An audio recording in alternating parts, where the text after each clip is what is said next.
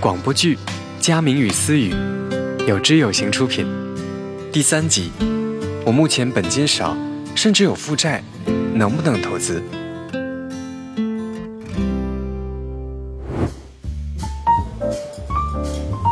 现在给您上的是熔岩蛋糕，两位请慢用。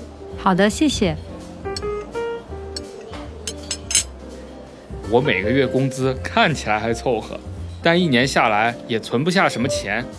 工作了好几年吧，卡里根本没多少存款。你说我这样的情况，现在开始学投资，是不是得等八十岁的时候才能有点钱啊？哎，那也不至于。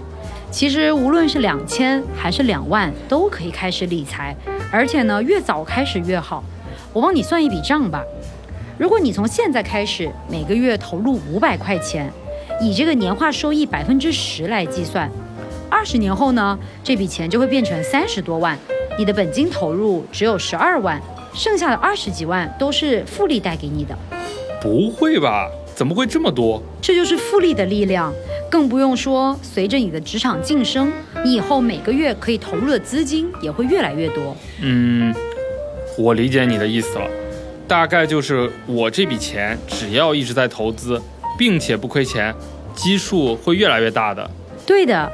其实你想，你现在每个月只投五百块钱，完全不会影响你的生活品质。更重要的是，你现在开始理财，其实是在用最低的试错成本找到适合自己的一个投资方式。你现在的五百块钱打水漂，总好过以后五万块钱打水漂吧？好，我明白了。那既然聊到这儿，哎，不知道方不方便问你，现在你大概每年能剩下多少钱？我没太仔细算过。那我觉得你还是要好好算一下，因为投资的第一步就是一定要梳理清楚自己的一个财务状况。什么意思？算清楚自己的钱吗？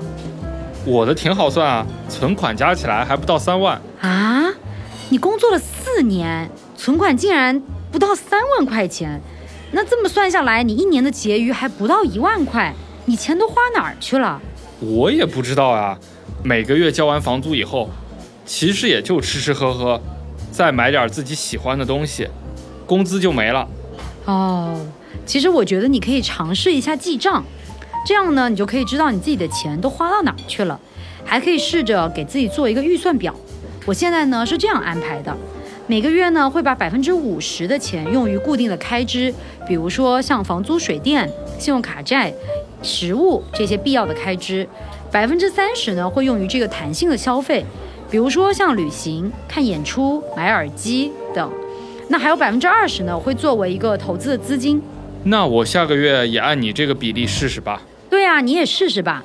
你看我们今天这顿饭，没个七八百估计下不来吧？其实咱找一个一般点儿的餐厅，两三百就能吃的不错了。省下来的钱呢，就可以拿去做投资。我是不是在酒店行业待久了，就对吃的比较挑剔？而且呢，我们这么久没见。请你吃顿好的也是应该的呀，理解理解，但是以后真不用这么破费。哎，思雨，那我还有一个问题想问你，我现在信用卡都还欠着几千块，我是不是应该先还完卡债再投资理财呢？你的这个信用卡卡债是有利息的还是没利息的？我不记得了，好像是有利息的。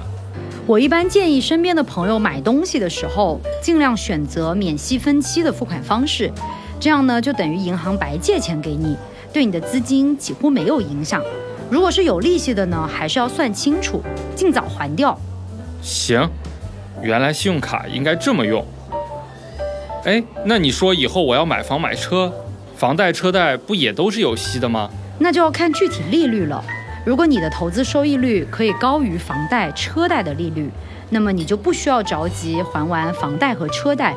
安心的拿着闲钱去投资，慢慢还贷就可以了。哦，我懂你的意思了。